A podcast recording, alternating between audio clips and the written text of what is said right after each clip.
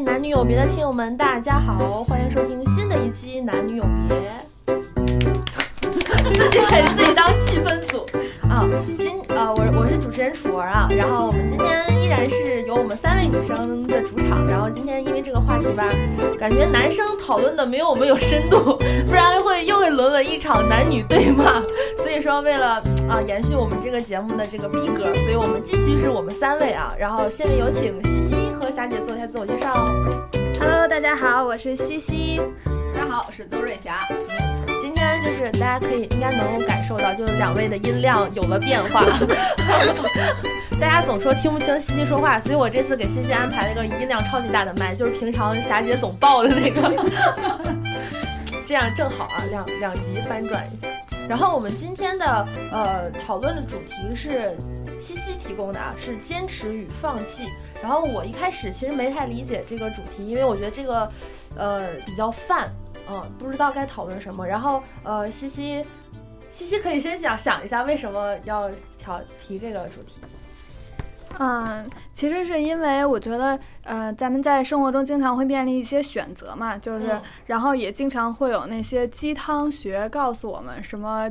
坚持，呃，放弃什么很容易，但坚持很酷这样的话题。呃，但我后来就觉得，其实我们人生。总是在不断的选择和放弃，嗯、所以那什么时候该坚持，然后什么时候该放弃？那到底是是有些事情是可以坚持的，还是说有些事情就是是他只是说没有到放弃的那个时候？嗯，然后坚持和放弃到底是两个就是截然相反的不同的方向吗？还是说其实它是有另一种明智的选择？对对对，所以我觉得就是很多事情好像小，比如小到生活中，就以前上厕所。女生上厕所经常排队，那你比如你押宝了这个厕所，然后你等了二十分钟还不出来之后，你要不要去换到另一个厕所去？当然，上厕所还要押宝吗？就是赌这个人是是，就之前那个公司是有两个厕所，一个大厕所，一个小厕所，然后大家就会发现，呃，不断就在一家厕所排队的时候呢，可能就是你换到小厕所反倒没有人啊，就是一个是这种，然后另外就是大到比如说你要换工作。或者是换城市，嗯，就是什么时候该坚持，什么时候该放弃，我觉得其实是一个可以讨论的一个话题吧。嗯嗯嗯，那就是呃，西西的那个观点就是说，呃，这个坚持和放弃虽然是听起来很宏大，就可能大到我们可能是高考选专业，或者选工作，或者选未来的伴侣，然后小到一些平常生活的细节，比如说上厕所这个事儿，又扯到上厕所，感觉我们 我们这是个厕所话题，嗯。然后我呃先来说一下，就先抛一个问题吧，就是说呃现实中就是目前来说，就是我们会处于一个什么样，就有一个选择的阶段嘛，就是你会最近在纠结该做该做一个某个事情，然后是该坚持还是放弃？你们现在有这种困惑吗？呃。或者这样说吧，就是那个我我最我最近就是在看到一个，就讲的是说那个梦想和现实的关系，包括之前也也有小镇做题家，然后我其实一直特别纳闷儿，就是为什么很多人都去考编了，然后难道考编真的是他们的梦想吗？啊，然后或者是说，呃，四字弟弟他考编是不是这个是真的？当演员就是他的梦想。然后那我们在正常的工作中，就是梦想和现实到底有没有冲突？其实我我觉得一开始可以聊一下这个话题，啊，就比如拿我自己举例吧，就是我可能呃现在的这份工作是我的第二选择。然后，但是呢，就是之前的第一选择，我的梦想就是作为一个图书编辑。然后我可能坚持了十年，但是最后放弃了。那放弃的原因是什么呢？就我觉得可能跟赚钱有关。就然后，但另外呢，我会觉得就是第二选择，就在我看来啊，就是放弃对于我而言是一个特别完美的选择。因为你做完之后，我就发现我解脱了。因为之前那个梦想的时候，因为你太喜欢这件事情了，所以你就会有洁癖。然后就举个例子，比如说那个，因为工作你要赚钱，然后你赚钱的话，你就要有绩效，对吧？你绩效高了，你才能赚更多的钱。那图书也是这样，你可能做流量的作者，然后比如去签一些抖音达人，然后让他去带货，那可能你的书就好卖。然后那你这样的话，你赚的钱就是你作为产品经理赚的钱就会更多。但是可能他当他是我的一个梦想的时候，我就会老觉得我不要干这种事情。图书是一个理想的存在，然后他要呃去做一些沾染一些铜臭味。对对对，要做好的内容啊等等，就是会比较主观。然后呢，你看到别人赚钱呢，你也会有点眼红，因为毕竟你的工资就没有人家高。但是你真的让我去赚钱呢，我就又觉得我不愿意去这么去这么做。嗯，但是你如果比如说像退回来，我先做第二选择的话，我就会觉得一我还是很喜欢做这件事情，我不烦。对，就是你还是会愿意去花时间精力去去提升自己。然后同时呢，你没有那个就是一开始的那种坚持或者那种所谓的洁癖，就是这种赚钱的事情我不能接，然后广告我不能接，然后那个什么打脸的事情我不能做，就是没有这种特别特别的那个压力在。嗯。所以说你在在你的就是职业生涯中，你当时为什么会选择做图书呢？就是对它特别向往。对，那会儿是看了一个呃书，当时会注意到版权页，然后版权页会写出版时间，就是欧美的书引进到中国的时间。然后当时是有一本书特别特别好，我自己认为特别好，让我看了一下，原书出版于一九五几年。我当时就觉得啊，这就是中国和 外国的差距呀。然后我作为一个传传媒业的从业者，我要什么通过我的手更就是。更多更快的把欧美的那些好的经济的那些思想，然后引入到中国来啊，当时就会有这种想法，所以慢慢的就觉得什么抖音的流量作者呀，然后那些什么养生书呀，卖的特别好的那些，还有包括儿童教养的书，怎么样教孩子情商管理、逆商什么的，就是这种话题，我就会觉得特别不好，是吧？对。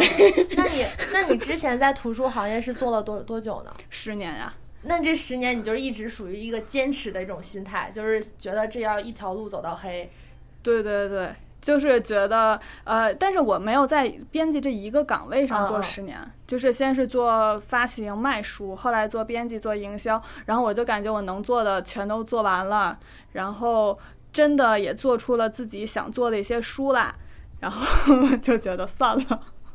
哦，那那其实就是你选择就是你的第二你的第二职业，是因为你前一个职业已经做的差不多了，你觉得，所以说你选择放弃那个，然后去做了另一个职业，是因为这个原因？对我目前是觉得可能就没有奔头了，所以去选择了放弃。对，但我也会想，比如说，如果十年前就是大家就是在真的一开始在梦想和那个现实。就讲，因为我有的时候就是在我坚持梦想的时候，我特别佩服那些完全不考虑梦想、只考虑赚钱的人。我觉得他们活得特别的透彻。就是你别跟我谈梦想，我就是觉得这个东西能赚钱，我就去做。我就是要搞钱，是吧？对对对，我觉得他们其实挺洒脱的。嗯嗯。那霞姐，你有你在职业上？我近期没什么没什么纠结的啊，就就好多年没有纠结了。就是好多年没有纠结了，竟然有点羡慕，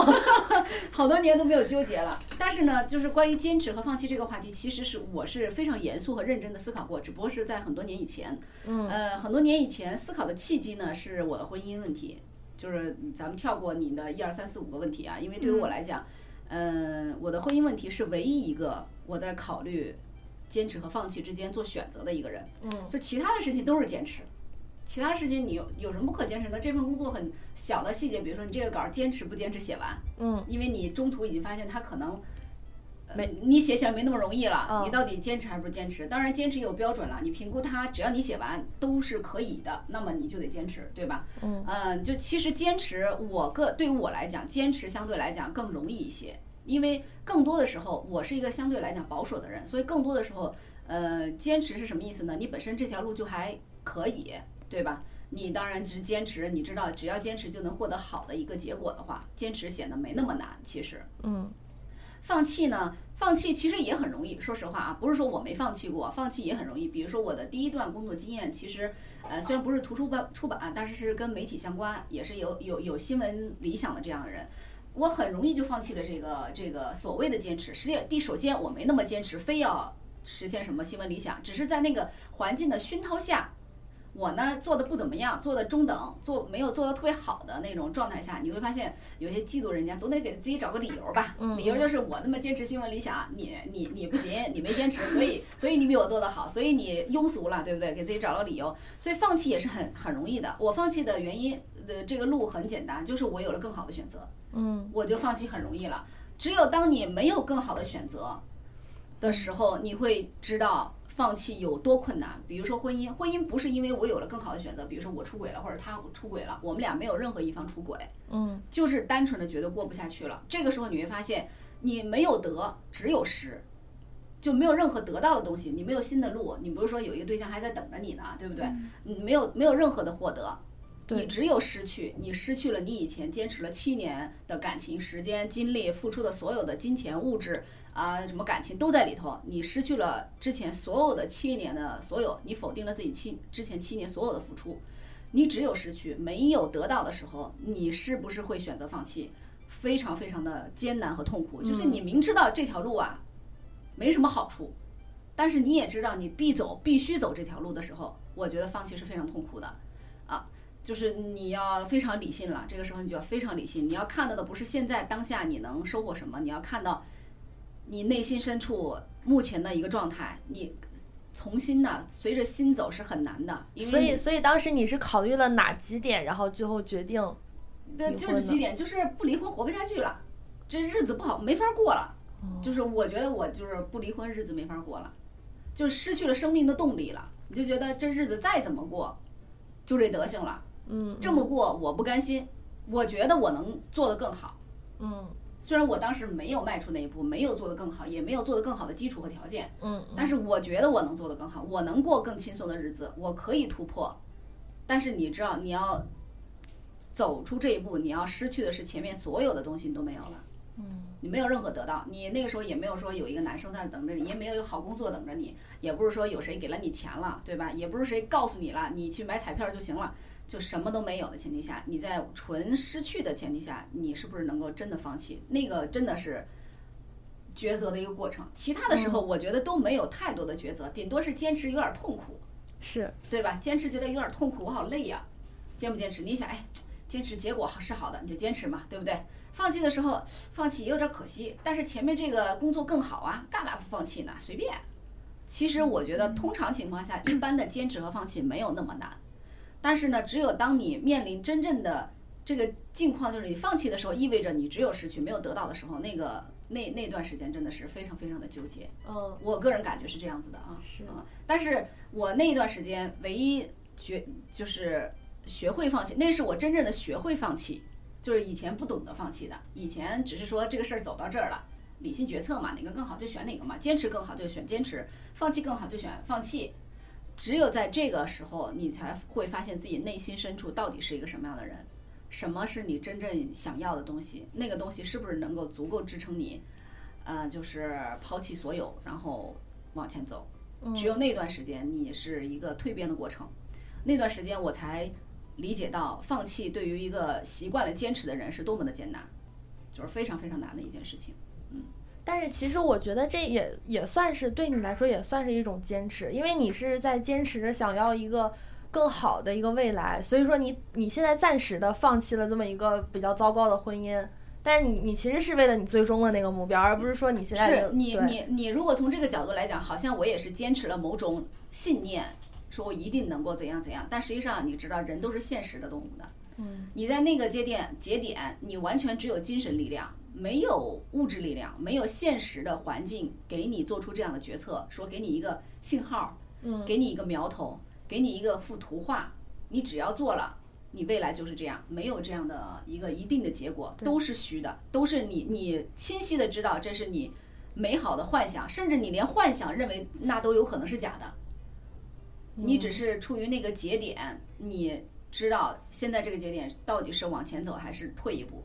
就是那个那就是那那段时间为什么会有抑郁症的前兆呢？就是真正的抑郁症就是就是其实他就是生存在一个夹缝里，就这个人生存在一个夹缝里面，他往前走是错的，往后退也是错的。就对于我当时的我来讲，离婚是错的，不离婚也是错的。嗯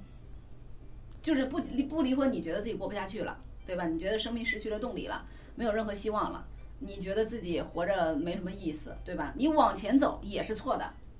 就离婚对你的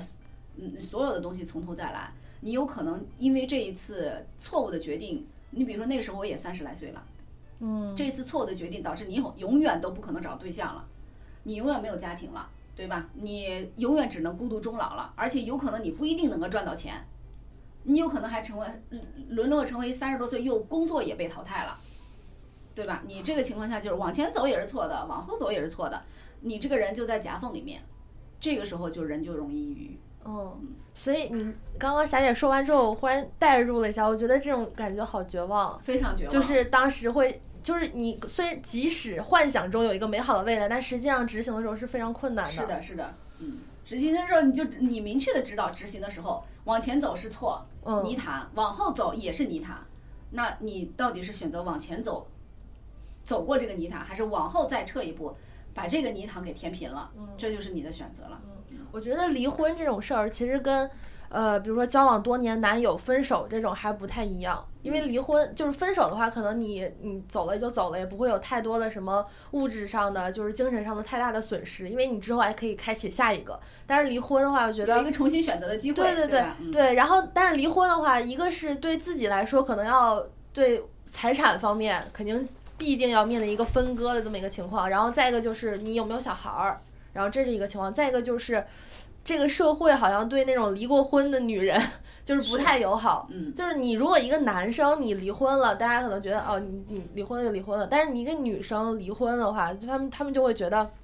哎，你这个你你大龄剩女，你这以后可不好过，就是是的，是的，就是他们会天然对女生有一种不光是他们这么认为，我们自己也这么认为，对，就是我们自己也认为你三十来岁离婚了。哎哎，有一拖油瓶，有小孩儿，对不对？你肯定是再嫁是很难的了，不是说不可能啊，就是很难的了。然后呢，你再找到好的工作，人发一笔也也很困难。对，就所有的都很困难，不光是他们这么认为，他们这么认为有时候也没那么重要。你问题就在于我们自己也是这么想的，而且现实就是这样。嗯，对，霞姐说完之后，我都有点，我都有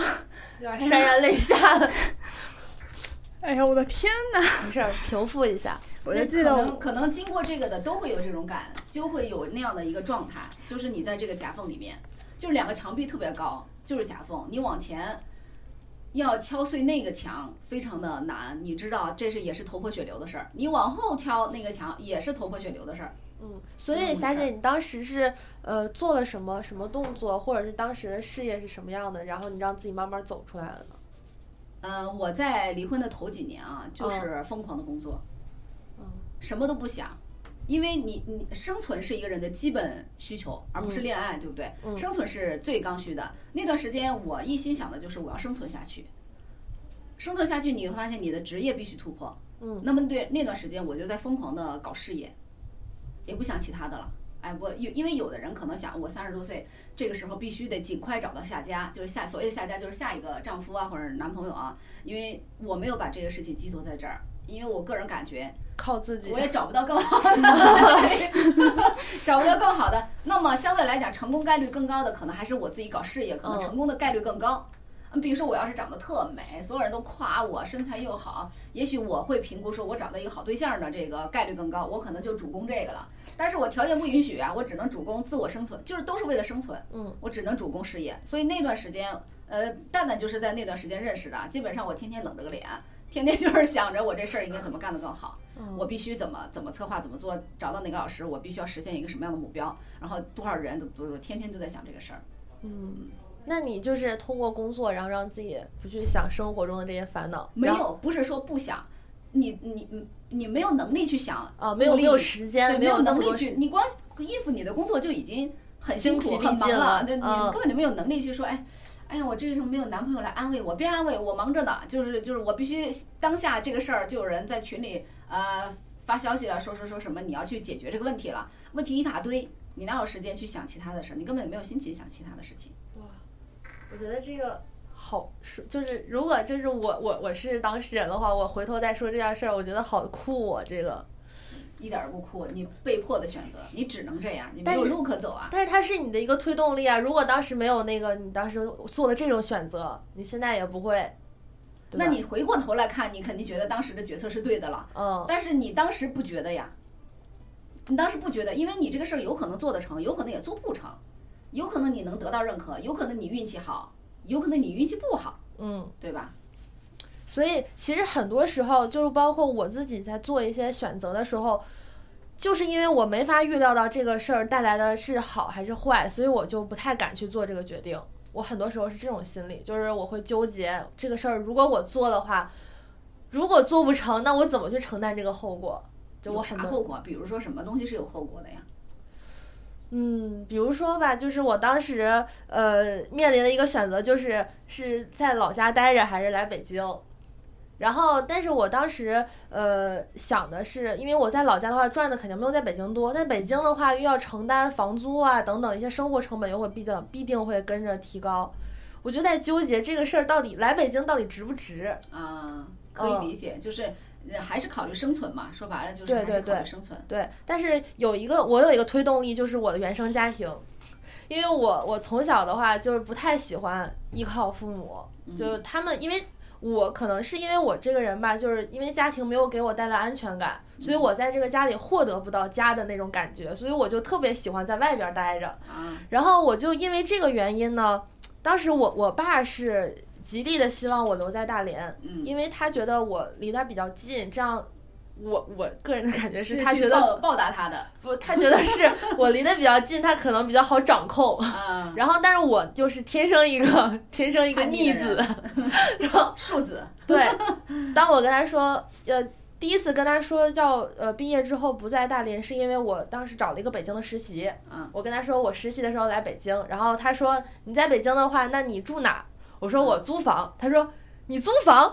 就是他很不理解，就是家里面在大连也能找到实习嗯工作，也能也能住在家里面不用花钱，为什么非得到外面又遭罪又要花钱？就是他理解不了这个东西。我当时就是很很坚决，然后后来，呃，跟他借了借了租房的钱，当然后来还他他也没要。嗯呃，来到北京之后，世界的，对对对，然后就当时已经到那个话口上了。如果我不说好，我我管你借钱，然后我以后还给你，你让不让我去？如果不说这种话的话，他肯定就不会让我来。嗯，然后已经到了那个程度。然后后来来到北京之后，呃，就更坚定了，就是在北京待着。我觉得北京的话，因为一个是因为我想从事的行业在大连那边的话很贫瘠，就没有太多这相关的行业。然后如果在北京的话，一个是发展机会比较多，再一个就是我觉得我认识的人肯定在大连的那一小片儿不一样，所以说就是坚定了这个北京的这个心愿，所以最后来到北京当北漂。但是我觉得我这个北漂吧，其实跟小的时候看到的很多文字里面描述的北漂，其实已经比他们好太多太多了。太惨了是吧？对文艺作品里面，以以以前的那种，就是经常在报纸上看哪个演员，然后他说讲自己在北京当北漂的经历，说什么住在地下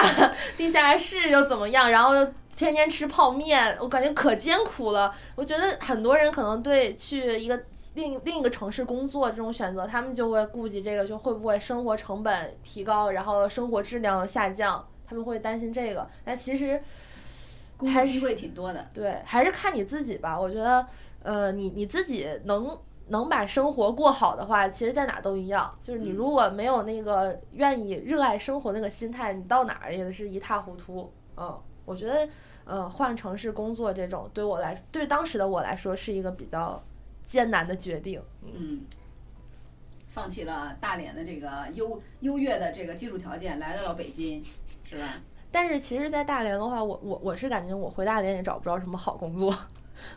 就是正常的呗，该怎么工作怎么工作呗，对对吧？嗯，但是其实我之前不是也也聊过嘛，就我的一些同学，他们留在大连那些人，他们工作也挺好，他们生活的也挺快乐现在。也羡慕他们了吧？现在没羡慕，毕竟挣的没我多。等你在北京买不起房的时候，你就羡慕人家了。哎，不，这个这个东西吧，我根本就没把它当做我的一个目标，所以说我也啊，暂时还所以我也不不在乎。暂时你还不在乎这个。但我其实当时提这个问题的时候，还有一个小点，就是说这个坚持和放弃这个事情，比如说是你在正常的一个具体的工作中，哈，就是比如涉及到转岗呀，或者是说你觉得可能这个职位做不下去了，就是有没有一种可呃，因为从小我受到的教育就是家长会告诉你什么“天将降大任于斯人也，苦其心志，劳其体肤”那种，你一定要努力努力再努力，就是坚持完了之后会有出路。啊，因为我之前受过这种教育的女孩都是倒霉蛋儿，都是可怜有点鸡汤文学。然后，然后我之前，比如说我第一份工作是销售助理，然后那个工作其实就是呃，领导从那个微博上面 boss 直聘给我招过去了，但实际上那个销售岗根本就不缺人，所以给我安排了个销售助理。然后在那会儿我就干特别不开心，一是觉得做内容的就是。就会觉得做销售卖卖卖呢，会觉得做销售都没文化。然后第二就是觉得就不是他自己想要的嘛，然后去找人就去找那个老板聊，然后老板当时就说挖井理论嘛，他就说你在一个地方你打井，马上还差一米，你就能挖出水来了。你结果换了个地儿，然后怎么怎么样的。然后我就会容易被洗脑，所以我当时我觉得，我觉得这种话如果是你的同事跟你说，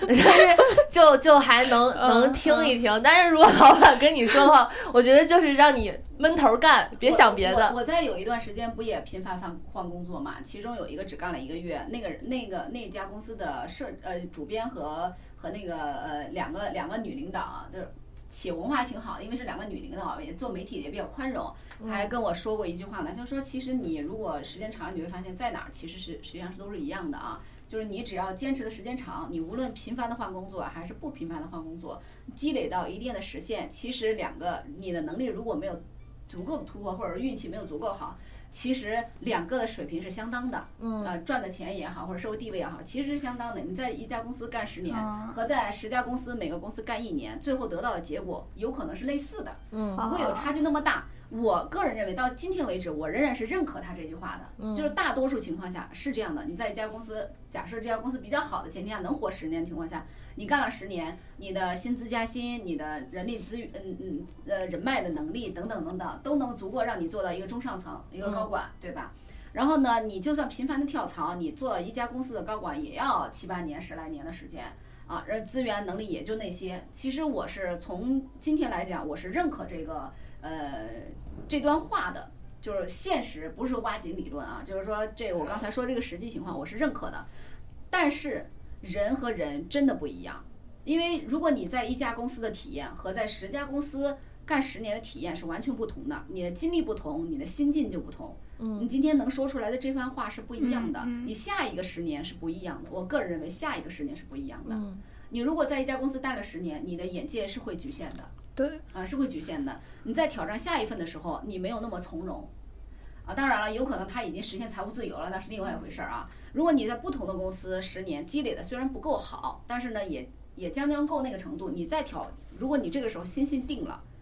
你再花十年干一件事情，和你头十年干一件事情的成绩是，我觉得可能多多少少有一些不一样。嗯，但是我我所以我觉得这个是看人的性格，真的看人的性格，看你是愿意在前半段。呃，叙事有一个结果，有一个成绩，还是后半段？我自己更倾向于后半段，为什么呢？因为你后半段非常长，嗯，啊，呃，辉煌的时间其实也就是十年，因为你的工好的工作时间就二十岁到四十岁，顶多到四十五岁、五十岁，你后半段可能能延长一点。我个人感觉啊，就是说白了，就是你顶峰，你人生的波波波峰什么时候到来？啊，如果我可以选择的话，我选择前期忍耐一下，然后晚一点。呃，到这个波峰，因为什么意思呢？就是，嗯，因为我这个人有时候没事儿瞎琢磨、瞎看书。有一个哲学的书啊，入门级的哲学的书是这么说的，他也这个理论我是认可的。他我前期有这个体会，然后呢，我也这么坚持，也也也在于说我前期成功不了，只能这么 P V 自己啊。他说这句话，我觉得是认可的，就是你在年轻的时候成绩非常卓著，是璀璨的。是是非常优秀的一个状态，但是实际上那个时候你占用了两样资源，一样是钱，你你你有了自己的业绩，有了钱，有了成绩；另一样资源是你的青春。嗯，你非常青春的时候，有时候一个人有青春就够了，就足够让你度过前十年的寂寞和和和这个没成绩。说白那时候，我邹志霞二十到三十这个阶段还年轻，年轻的鲁莽，年轻的嗯无畏，这些足够让我冲破那个时候的困境。嗯，没有钱我也能过，但是到了四十岁之后，我已经不鲁莽了，我已经不是无知者不不无畏了。嗯，我如果还没有钱，我该怎么办？因为早期成功的人，他的财富能守到后面，也是是谨小慎微的。没有多少人说他一生三十年都是往上走的，有，但是我觉得普通人很难做到。他一定是到了一定年限往下降的。嗯，我我的理解是这样，所以如果青春青春活力能让我度过前十年就是寂寞，那么后十年后或者说是后二十年我没有青春了，我没有这一条腿的话，我另一条腿就是要有财富，要有成绩。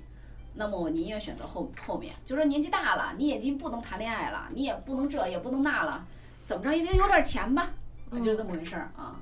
我刚刚刚刚西西开始说了一个，就是说总是早期的时候给自己灌的鸡汤，就是付出了一定要有收获。我之前 是是是这样的吧？然后对，如果没有收获，那就继续付出，是因为付出的还不够。这就是我跟你说，对我女孩儿啊，接受这样的家庭教育，真的，就是我我不是说那个什么，是因为我也是这样的人，就是我觉但是你现在已经看透了，是吗？其实我还是这德性，啊，你知道吗？还是这德性，但是呢，稍微认知到了自己，也能接受这个自己这个缺点了，还不纠结了，付出就付出了吧，嗯。啊，没收获就没收获吧，只是这样的。以前还会想没收获可能是我的原因呐、可能我还不够努力呀、可能什么。嗯。现在就是啊，可能不是我的原因了，也没办法，就这样了，我接受了，对对。对吧？但是我还是那德性。但是呢，整体来讲，我觉得家长啊这么去教育女孩儿啊，真的特别容易吃亏，特别容易吃亏，特别是会变成一种讨好型人对格。是的，是的。谈恋爱就是，就我特别我到特别吃现在亏都在想，是不是因为我做的不够好，对，就脾气不够好，或者是情商不够高，或者不够温柔，或者太过强势，或者工作太过忽略其他人，然后总之等等，甚至刚才霞姐说到，就是对自我认知那一趴，我为什么那么激动？就我记得我当时离婚完了之后的第一句话，跟我爸说的是，哎呀，就跟他说对不起，我就要给我爸丢人了，就是我觉得这就是，这就是。嗯但是我可以理解这种，就虽然我们不这么认为，但是虽然我们内心深处觉得理性上能理解不是我的错，但是整个社会环境熏陶到你这儿，你还是认为自己有这样的问题。嗯嗯，所以我真实的觉得，就是说，咱们中国的这个教育，特别是女孩儿的教育，真的要提升一个段位了。就是这么教育出来的女孩儿，真的特别容易吃亏。人生的前半段真的特别糟心，就是这样子的。是而且我突然想到，就是在上一趴那那次蛋蛋不是问说为什么女你们女的不在自己身上找原因？但我其实恰恰是觉得我们好像为自己太找原因了。对对，就是什么问题都归咎于自己身上，只不过是因为我们没说，还是因为男的其实就是不太他不太找原因，所以他才会觉得，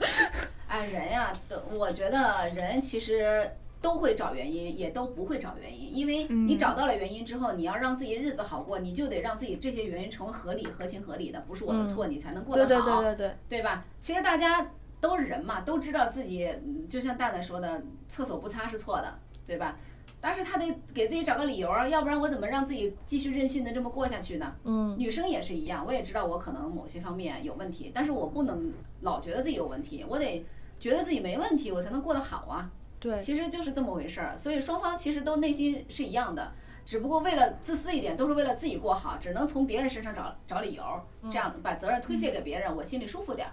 我觉得是这么回事儿。对，其实这个在心理学上有个专门的词儿，叫嗯自利偏差，嗯就是会把就是我的进步、我的成功归结于内部原因，把那些失失败败或者是什么归不归结于外部原因。就是比如说我做了一个事儿，今天没有做好，但一定不是我的原因，而是我有遇到了一些不可控的因素。就是很多人都会有这样，就不光是男生女生。然后我还是想想想刚刚继续那个，就是付出一定有收获这个事儿。我觉得这个吧，就是长期以来从小到大，一个是父母的灌输，再一个是学校的教育，就是总说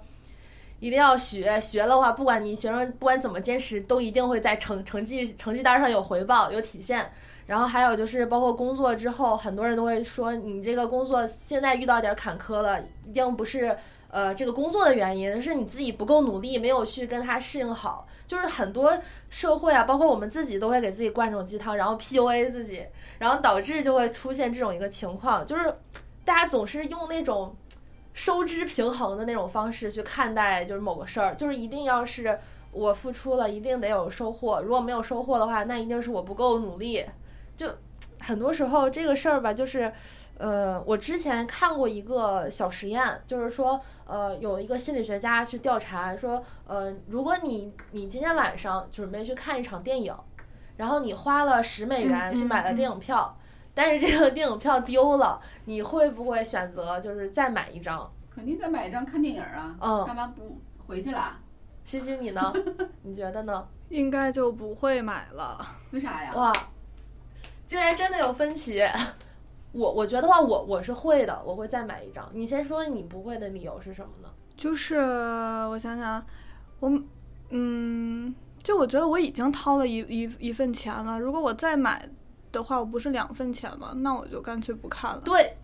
就是这种思路。就是这个心理学家这个实验结束之后，超过一半的人都是选择不会再买，因为他觉得这十美元我已经花了。然后我这十美元丢了嘛，我就不会再掏十美元去弄，因为我这样的话就是两份损失。但其实你们已经进入了一个误区，就是说你不管是买与不买，你这十美元已经丢了。嗯，对吧？然后你就已经有一份损失了。如果你你今天晚上本来就是要计划去看电影，然后你又没看上电影，然后你又把票丢了，嗯嗯嗯，其实觉得自己很倒霉。对，就是很多人他们可能一时陷入这个，他觉得就是呃，我我付了这十美元，就既然丢了，那我如果再买一张，那我岂不是两份损失？但其实本质上来说，只有一份损失，因为你另一份已经换了一场电影。哦，就是不管你买或不买，这个损失都无法弥补了。然后所有人都会觉得，但是有的人可能觉得我今天预算就是十美元，这十美元我不知道会不会这样算啊？就是对对对，我的预算是有这种情况，对吧？我我如果我再花十美元，我的预算就超支了。嗯，就是预算充足的情况下，就是这么。肯定买一张啊，那 干嘛呀？对不对？对呀，干嘛的呢？对不对？对，我觉得就是很多人都会。就是受过去的那个，就是付呃记得的付不呃呃沉没成本，对对对，沉没成本已经的那个付出所影响你之后的一个决策，就是大概这个意思是。我如果有这种思维，一定是那一天我倒霉透顶了。一天都在倒霉，一天喝凉水都塞牙那种，喝凉水都塞牙，我气愤，我上头了，你知道吗？我才会做出我他妈不看了，我回家了。但是也绝对不是因为说十美元的问题，而是我就已经情绪低到焦看低到他已经无所谓了，不想看了已经。可能就是这么回事儿。对，但这个这个假设就是，虽然这个场景可能有点有点荒唐，但是带入到我们生活中，比如说拼多多砍一刀，就是你第一刀已经砍了九十九块九九啊啊，然后你就会。哇，这钱我不到手就难受。你们都砍过吗？砍过，我从来没有，但是没成功过。没砍过，我从来都没有，我连这种链接都不会点开。哦，但是。但是其实吧，这个东西我之前也不信的。完了，我朋友让我让我帮他砍了一次，然后帮他砍了之后，他会给你谈一个，就是你也你也能得到九十九块九九。然后当时那一刹那是有点上头的，就是感觉再找几个人，我再多找几个，因为朋友圈会有很多人发他们已经得到了一百块钱的那个截图，就是那一瞬间你是会上头的。如果你一直不点开的话，你可能对他没什么感觉。可能我有点老油条了，你知道吗？竟然知道这互联网营销的套路老油条了，我就完全没有做过任何的砍一刀的这种行为。嗯，但是我会帮别人砍啊，比如说我妹妹什么的，那砍就砍呗。我曾经为了帮别人砍一刀，专门下了拼多多，以至于我在拼多多上疯狂消费，然后拼多多的目的达到了。嗯，好，那我们。接下来聊一聊，就是一些比较小的点吧，因为之前都是。我补充一下，就是那个付出，我刚才想聊的是什么呢？就是我们一直在说，哎，家长给我们的教育，呃，社会给我们的教育，所有人能给你的教育是说你付出就能有收获。这个，我个人感觉这不是错的，这没有错，只不过是呃一个人的呃做选择的过程中，或者说他的人生是多维的，就是他可以选择坚持，也可以选择放弃，可以选择努力，也可以选择不努力。嗯，这个维度太多了，交错起来可能有 N 个。解 N 个选择，那么作为老师，作为社会，作为那个什么，一定会选择正能量和捷径的那一条，就是他认为概率成功概率更大，相对来讲好表达，相对来讲纯粹的一条路交给你，啊，他可能会不给你解释这个复杂性，不给你解释这个系统的复杂性是多维的、多面的什么什么之类的，我就告诉你这一条线是最容易抵达终点的，于是他交给了你这条线。但是有些孩子呢，像我们这样就也比较轴，家长教给我们一条线啊，就我们就认为是这条线了。嗯，至于生命中的其他线、其他线条、其他点也出现过，你会摒弃，你说，哎，我不思考那个，只有这条线是对的，这就是有点轴的问题。实际上，这个是一个多维的，家长啊，或者说教育系统，它不可能把整个的多维的世界全立体的呈现在里面，要立体的呈现在里面，要求这个家长有足够的解释能力和表达能力，以及这个孩子有足够的耐心，嗯，他能够理解，所以这比较困难。于是我们所有的教育系统，包括家长，就会把一个单一的一条线交给你。你比如说，嗯现在我跟我家大宝聊天，从来都是多维的，但是有没有做到足够多维呢？也不见得，嗯嗯因为你们的交流层次、你们交流的时间、交流的这个呃理解能力和你现在的这个事情是有局限性的。嗯，也许这个事情只存在四面，你也不可能解释说啊，可能还有这种情况，还有第五种情况、第七种情况，人家也理解不了。其实我个人认为是这样子的，也不必过多的说，就是这个教育系统给我的压迫。实际上是因为我们整体来讲，可能在这么多年的教育里面，单一的线条更容易是更容易传承，更容易教育，更容易形成一个好的结果，更正能量。嗯，我理解是这样子的。相反，多维很难做到。啊，嗯我想补充一点，就是霞姐刚刚说，我们中国人在教育的时候一直都是一条线。嗯就我之前看过一条微博，就是说我们中国人一这一生都是匆匆的，就是从从小上幼儿园，然后紧接着九年义务教育，然后中考、高考，整个把这自己的人生前半段全部穿起来。然后这一段时间来说，呃，从社会到家长都是告诉自己，都是告诉自己不能停，因为你上小学之后，你要准备考初中。然后这个时候你不能停，然后中考的时候你要准备考一个好的高中，然后也不能停，然后上高中了之后你要准备备战高考了，然后考一个好大学才能有一个好工作，然后有一个好的人生，然后这个过程也不能停，就是。中国好像没有那种 gap 的那种观念，就是在国外的话，他们会有 呃，就是对对对，就是呃 GAP gap，就是他们可能会高中毕业之后会之间留留一年的时间去游学呀，或者去玩儿干嘛的。他们不会觉得这是耽误自己的人生，就是不会觉得自己跟同龄人落下了，就是他们会有一个享受的过程。而我们中国的孩子哈，从小就在应试教育，不停的在准备下一场考试。就是马不停蹄的，就包括成年之后，你要准备，比如说三十岁之前赶紧结婚，赶紧生孩子，然后多少多少岁的时候要完成完成什么事儿。就是中国人可能好像就一直都是这么 勤劳勤劳的在这，说白了，大家嗯都不是为自己活的，就这么简单啊。我就我个人感觉就是，可能现代社会就是最近这十几年有点太卷了啊。我小时候其实实从来没有说初中紧迫的就到，呃，小学紧迫的就考试到初中，初中就到高中，到高中为止，没到高三那年我都都是自觉的，就是嗯我都没有感感受到那强迫的压力，只有到高二、高三的时候。你才感受到了有那种压力，说你马上就要跨越一个鸿沟了，这个鸿沟是是一个分水岭，嗯嗯嗯，就我我那个时候没觉得小学到初中是个分水岭，也没觉得初中到大到高中是个分水岭，但是确实意识到了高考是一个分水岭，啊，现在你的分水岭已经从幼儿园开始算起了，对对对，就是这么一个状态。而 gap 这个事情呢，其实中国人一直没有这个。没有这个概念，就是说，是哎，你中间小学结束，你实在不行可以歇两年，没有这个概念，嗯或者说你大学毕业了，你没事儿可以呃玩两年。我们我们应该只会完全跳级，啊，完全没有这个概念。然后现在你说有这个概念好还是不好？我觉得跟真的跟个人的心境有关系。有的人，你比如说，要是我，我要是我要是刚毕业停两年，可能就活不下去了，因为这个社会没有给你啊停的这对，种就没有时间。活不下去了。但是比如说我现在停两年，可能接下来我再回来就没有回来这回事儿，就回不来了，嗯就这么回事儿。我觉得可这个社会往前走的太快了。嗯以至于你停了两年，你就彻底和别人脱钩了。嗯，你这种恐惧，我觉得是很可怕的。对嗯因为这个社会没有给你没有给你容留这种休息的时间。我之前看过一个小红书的帖子，就是他说，呃，自己的简自己偷听到人力在讨论一份简历，就这个人非常优秀，但是就是因为他工作有两年，就是想休息休息，然后他就出去玩了一年，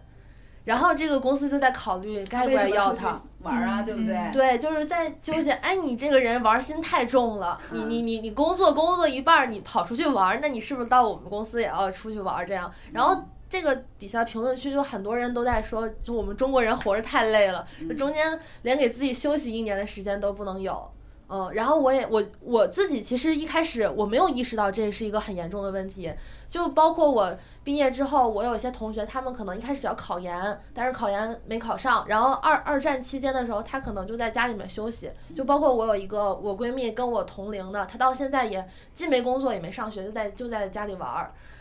当然，他可能玩玩我不知道啊，反正就是反正就是什么都没干，我就特别不理解，我就觉得你这不就是在荒废时间吗？那你这天天在家里面，这不就啃老吗？你到这个年龄就应该出来赚钱了，或者你就考一个研究生。我就很不理解他，然后他就跟我说，呃，以后要打工的日子还那么久，干嘛还要纠结这两年？然后我说，你以后一定会后悔的，你现在不找工作，你以后肯定找不到。他说，那我就上学呗。就是他就是心态很松弛，我就感觉他跟这个社会就，我觉得跟社会主流的这个价值观就完全不一样。但是我其实也说白了有点有点羡慕他，因为他用这个时间，我每天工作打工的时候，他可能就是去了好多地方玩儿，然后拍了一些好看的照片，然后领略了一些大好河山中。国人啊，其实不懂得享受美景和享对受生活啊。他说白了，咱们不配，真的。你说现在让我休息俩月，出去旅行俩月，太奢侈了，我觉得。我就觉得有点慌，知道吗？对对对对对 有点慌。第二，你到了那个美景了，你都你都没有形容词可以欣赏，你也不觉得这个美景深入你的人心，然后开拓了你的视野，你只是匆匆而过，为了旅游而旅游。对对，就是没有发人深省的，没有反思，就你就是你的人生，我我现在好多了，真的，我在三十多岁以前，三十岁以前完全没有办法欣赏身边的景色，这个景色不光是说呃自然的风光，包括人。就你的优点是什么？你的缺点是什么啊？你这个人好美啊，好帅啊，完全没有这个能力去欣赏身边的风景。这是我三十岁之前的一个状态。之后，当你有了足够的把控能力，你知道，哎，其实休息一下也不影响大局。对这个时候你才能够安稳的说，我要出去，我要玩，我必须要玩才才有能力去欣赏周围的人、周围的事情和周围的风景嗯，啊！真的，这需要修炼。中国人真的很可对怜，对根本不配这些美好的风景，你欣赏不了。因为刚才楚文说的那个，其实我觉得有些人，我我也很羡慕。我觉得会休息是一种能力，是的，是的，是的。对而且嗯那个心态，我我到现在我还没有活到霞姐这么通透啊，我到现在都不能理解。就比如我之前，我不知道楚文有没有休息过，就是但是我之前绝对是没有谈好下家，上一家不会离职，都是这样的，就是我哦整个的过程全是特别紧凑，甚至就是今天离职，我明天包括对我来蛋姐都是先来蛋姐，我才那边就是彻底离职，就是好像完全是衔接的。然后我中途在就是之前那个离婚那个期间，不是有两个月是休息嘛？嗯然后那两个月我是焦虑的，就是我甚至连我哎找不着工作，这个心态咱俩不一样。就是。再次出现分歧。对，就是我之前就是我朋友一直跟我说，你放心，你怎么会找不着工作？然后说你大不了去去弄个洗盘子的活儿，你肯定能你这朋友也是挺，然后 然后我安说慰人的，我说不，我说恰恰就是你洗盘子，你好像都就是都没有办法找到工作。我不知道，我就整个是人怕自己洗盘子抢不过那些大妈，洗的没有人家专业。我就感觉好像我完全不能让自己放松下来，就一嗯放松我就慌，然后甚至就是现在我也会产生错觉，比如周末如果我收不到楚文的短信，就是微信啊，微信群如果没有个小红点儿，没有个霞姐说什么那个什么你觉得大皇上看一下你已经不重要了，对对？对，我觉得我都被遗弃了。我觉得这个咱俩心境不太一样。你这有点 PUA 自己了，嗯真的我。这个心境不太一样。你比如说，第一，我离婚那段时间，我休息了一个月，啊，哦然后呢，我呃京东离开的时候，我休息了三个月，而且这这四个月我是我是心安理得，纯玩儿是吗？没有我也不爱玩儿，我就是天天在家闲着。早上去逛早市，然后哎跟大妈妈抢抢这个菜，呃抢抢这乱七八糟，然后呃弄买点早餐回来，哎中午做个什么饭，虽然我做的很难吃啊，下午看会儿剧或者是哎呃看点什么东西，晚上接着练瑜伽跑步，而晚上按时的这个睡觉，就是完全松弛的状态。那几个月真的特别美好，也不、也不紧张，嗯，我当时的心态是啥？我个人感觉啊，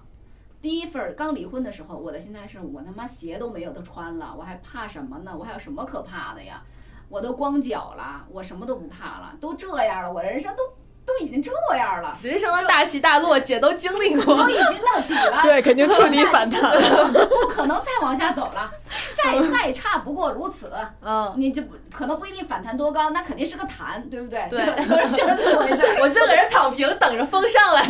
对，我就不可能比这更差了。我当时就是这么认为的。嗯。然后京东那份呢，是因为我在京东确实太辛苦了。就那段时间，我不是说那段时间纯粹天天就是工作嘛。嗯。我觉得我真的太辛苦了，太辛苦，做成这样我已经很不容易了。我已经弹起来了，我已经弹起来一点，我不着急，不着急。该翱翔一会儿，该在这停一会儿了，要不然累死了，要不然扛不动了，该，我心态是这样的。嗯，我感觉我好像，我现在可能要要想休息还有点早，我觉得。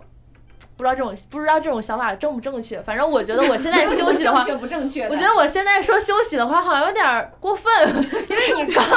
你的自我 PUA 即将开始。对对对，我是感觉就是当时说毕业旅行嘛，我们本来本来不是本来本来就是准备要毕业旅行，但是我那个实习的工作就是就之前不是在一个某某某算大厂嘛，就是当时就是催着我一直让我赶紧入职，然后我就觉得哎，这个好像。我没有那种旅行的时间，而且当时正好有疫情的原因，然后我就觉得那算了，不要旅行。结果我们那个旅行一直到现在都没有旅行上。我们整个宿舍一开始说是那个去什么很远的地方，然后去玩，然后慢慢就把目标缩小、缩小、缩小，到现在就就估计就是我感觉今年也够够够呛能能遇上，因为我们四个就天南海北，我们宿舍的聚会到现在都，那你们这个确实是有点久。哎，我觉得就是。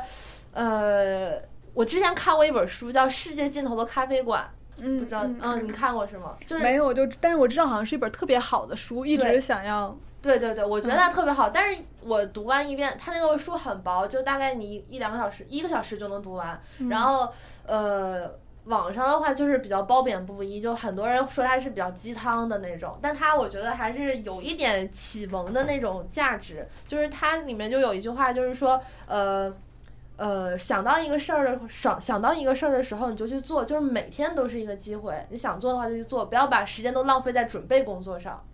就是可能很多人决定，我决定我明天要做一个什么什么事儿，然后比如说我明天要做一个做做一个饭。然后我今天我先赶紧看看这个教程，先找好一个很好的教程，然后今天再去买这个这个这个这个，然后再准备一个锅铲子什么乱七八糟的。等真正把这顿都整完的时候，你可能已经累了，就没有时间再去，没有精力再去做那个饭了。所以我觉得很多时候就是大家把这个事儿都用在准备工作上。我们当时就是，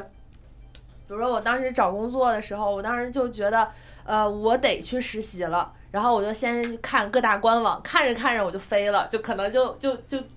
就是刷手机的时候看官网，本来要看官网，就看哎这个这个衣服挺好看，然后我就去看衣服了，然后就会把这些事儿忘到脑后。但是我后来找工作其实有一个特别巧合的事儿，就是呃。我一个学姐突然间发了个朋友圈，然后她说她刚下班之类的，然后我就去问她在哪在哪上班，然后我说能能不能给我内推啊？然后我就直接内推，然后结果就到了那个公司，就其实就是很巧合，然后很突然的这么一个事儿，就是很多事儿吧，就是缘分，你也不知道什么时候就对，就是你可能就是毫无预兆，然后你就就做了这个决定，然后但是你也不用太纠结这个，就是只要顺其自然就好，嗯，就是这样。行啊，我没了，哎，没了，没了，可聊的了，没了。那那那我们今天就就到此为止。我们的主题是什么？我们主题是坚持和放弃。好像聊到后面，但是我们就是听友们可能觉得我们聊的乱七八糟的一些，但是其实你们可以探究一下这个内核，都没有离开偏离这个主题，都是在聊坚持和放弃啊。学会蛋的那一套了，就是强拉也要拉回来，是吧？我觉得吧，我觉得今天聊的挺好的，就是是，嗯，不管哪个片段，多多少少还是有一些有一些，还有有一点女性的智慧。感慨，嗯。好，那我们今天就到此结束啊。然后我们呃这一期的男女有别聊的是坚持和放弃。然后大家想聊更多的一些话题，也可以在对对评论区多给我们留言啊，多互动，我们都会看。呃，然后就是最近呢，确实是有点灵感枯竭，不知道大家感兴趣什么样的话题？就过分啊！就是不知道我们聊的大家爱不爱听？如果爱听的话，可以在评论区多互动啊，多给我们鼓励。我猜咱们的粉丝就爱听男女那点事儿，真的。哎呀，大家也得把那个视野开拓一点，不要只只关心男女的对骂之类的，多看看就是。下期我们可以聊一个话题：女生到底应不应该创业？加上男生一起。哦，可以可以，而且也符合我们这个栏目啊，就是女生到底要不要创业，然后职业要不要去真的去好好的经营自己的职业？因为我觉得这是矛盾点的，男生看女生和女生看女生，以及女生看家庭。不太一样，其实这里面有很大的矛盾，就是女女生该不该是一个有事业心很强的人，该不该强？对，就是事业和家庭这如何平衡啊？那好，我们下期主题出现了，然后我们 听友们可以给我们回复一些，就是你们期待的我们会讲的内容啊。好的，那我们本期节目到此结束了，呃，说一下我们的 slogan：男女虽有别，是男是女无所谓。好了，那我们下期再见，拜拜。